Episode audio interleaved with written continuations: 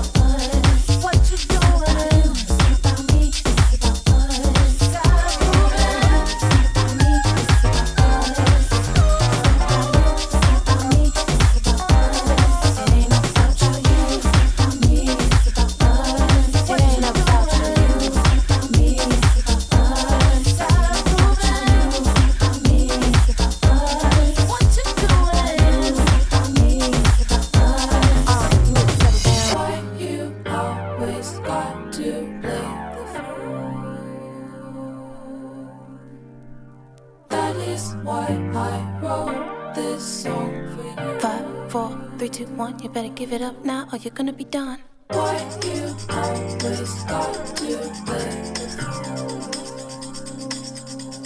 You're bothering me. That is why I wrote this song It's too late for that. But me, you ain't coming back.